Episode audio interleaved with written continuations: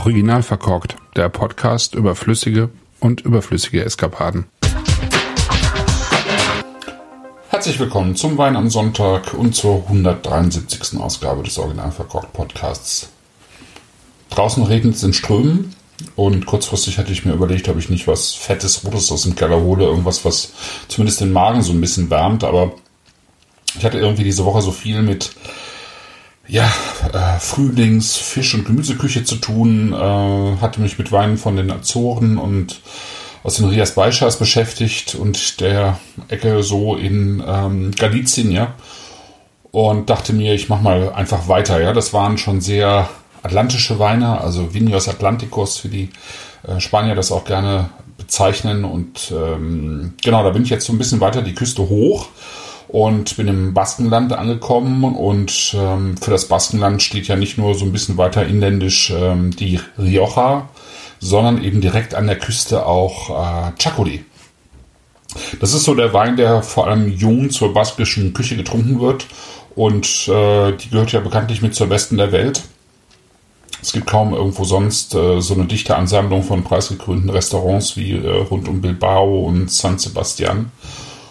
Und es gibt natürlich auch, ähm, oder was heißt natürlich, es gibt eigentlich nirgendwo, soweit ich weiß, so viele Privatpersonen auch, die sich so intensiv einfach mit ähm, dem Essen, der Geschichte des Essens, ähm, dem Kochen widmen, äh, vor allen Dingen auch eben tatsächlich organisiert in privaten Kochclubs, wie die Basken in dieser Ecke. Der, der Chacoli ist eben der, ja, durchaus berühmte Wein dieser Küstenregion, äh, der allerdings lange Zeit eigentlich so den, den Ruf hatte als unkomplizierter Durstlöscher eigentlich der Region. Ähm, ist er auch immer noch im, im Wesentlichen, ja. Wird meistens äh, in Weiß und äh, Rosé getrunken.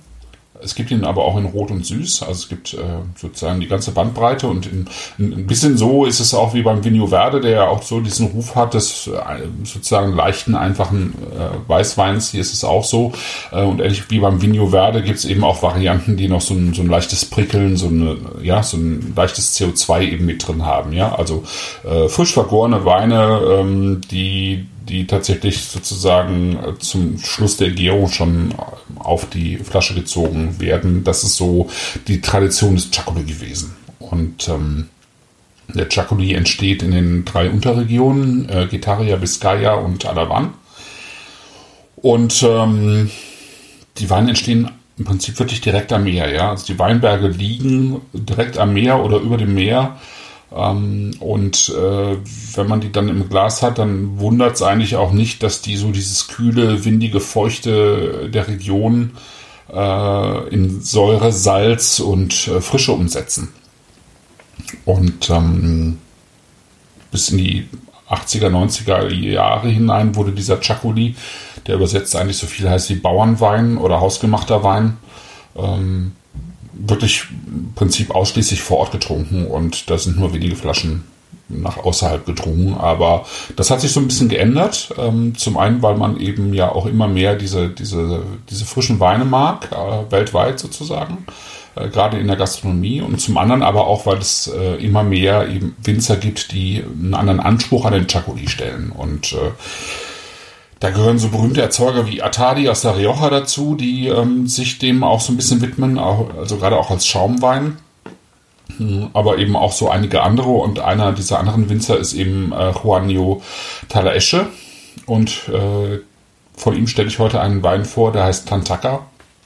Der Mann ist so Mitte 40 und der ist bisher eher der Berufung als äh, Priester nachgekommen und Hirte, witzigerweise, in der Region, also in der Ecke, wo er herkommt und hat erst mit dem 2017er Jahrgang zum ersten Mal sozusagen dann auch off offiziell Wein gemacht aus den viereinhalb Hektar Weinbergen, die seine Familie besitzt.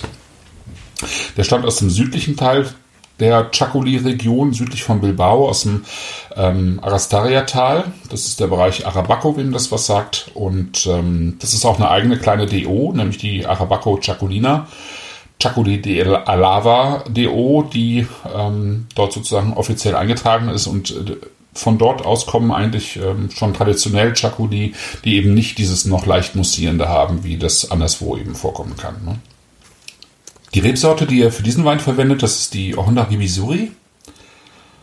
Die kennt man in Frankreich auch unter dem Namen Corbu Blanc. Also die, diese Ecke aus diesem Teil des Baskenlandes ist eng verwoben, muss man sagen, eben mit dem französischen Teil des Golfes äh, von Biscaya, ähm, eben im Südwesten Frankreichs, wo äh, man äh, ja wo ja lange Zeit auch die Grenzen ganz anders verschoben waren und wo man viel Austausch hatte und äh, entsprechend sozusagen viele Rebsorten auf beiden Seiten irgendwie ähm, vorkommen auch. Ne? Er hat in seinen Weinbergen neben dem Honda Ribisuri, was so die klassische weiße Rebsorte des Chacoli ist, noch äh, Honda Ribi Serratia. Gibt's seltener, gibt's auch in Frankreich als Petit Corbu. Dann hat er noch ein bisschen Riesling und Honda Ribi Welzer eben als rote Sorte aus dieser Ecke.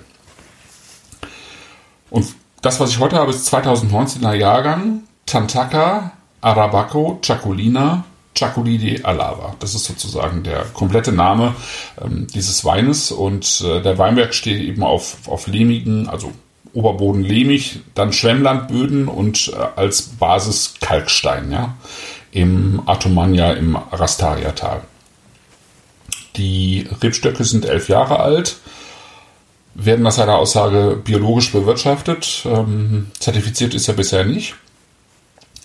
Die werden, die Trauben werden langsam gepresst, spontan vergoren und dann werden, wird, wird der Wein auf der vollen Hefe eben sechs Monate, also kurz auf der Vollhefe, dann abgezogen auf die Feinhefe und dann eben sechs Monate im Edelstahl ausgebaut. Mhm. Und das ist ein Wein, der hat, äh, ich würde mal sagen, so eine äh, recht hell strohgelbe Farbe.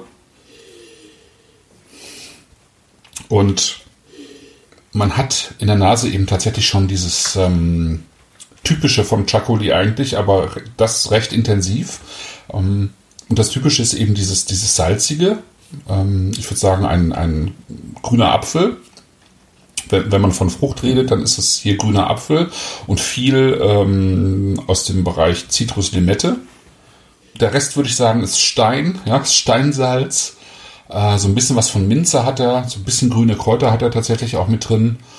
Und ähm, es wirkt aber eben super frisch in der Nase.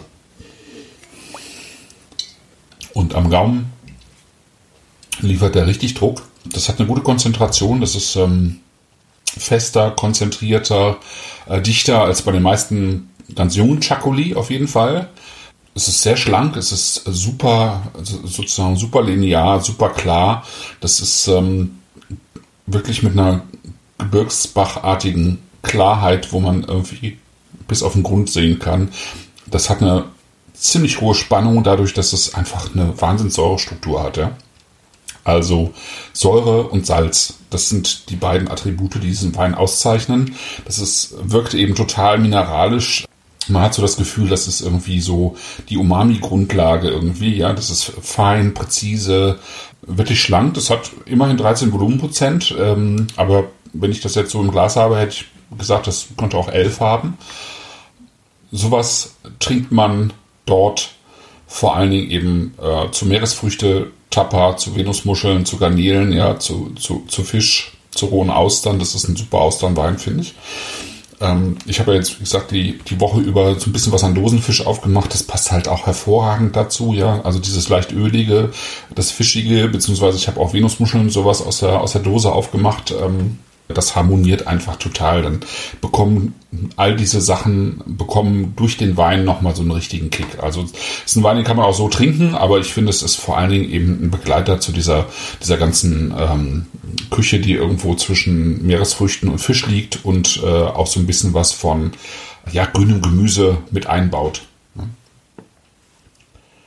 Schöne Entdeckung ähm, aus dem Laden 2 in 20 in Hannover, die ja, einmal vor Ort sind in Hannover, aber eben auch einen Webshop haben und ähm, noch relativ neu sind, aber tatsächlich äh, jetzt schon eine, eine, sehr, sehr schöne Palette von ähm, spanischen oder iberischen Weinen, sagen wir mal, anbieten, Spanien und Portugal und eben ganz viel von diesen Vinos Atlanticus, von diesen Weinen, die einfach ähm, das, das Salzige, das Jodige einfach mit, mit sich bringen, das Frische, das Helle, das Klare. Das ist mein Wein am Sonntag heute. Ich hoffe, ihr habt einen guten selbigen und eben auch einen schönen Wein im Glas. Bis dann.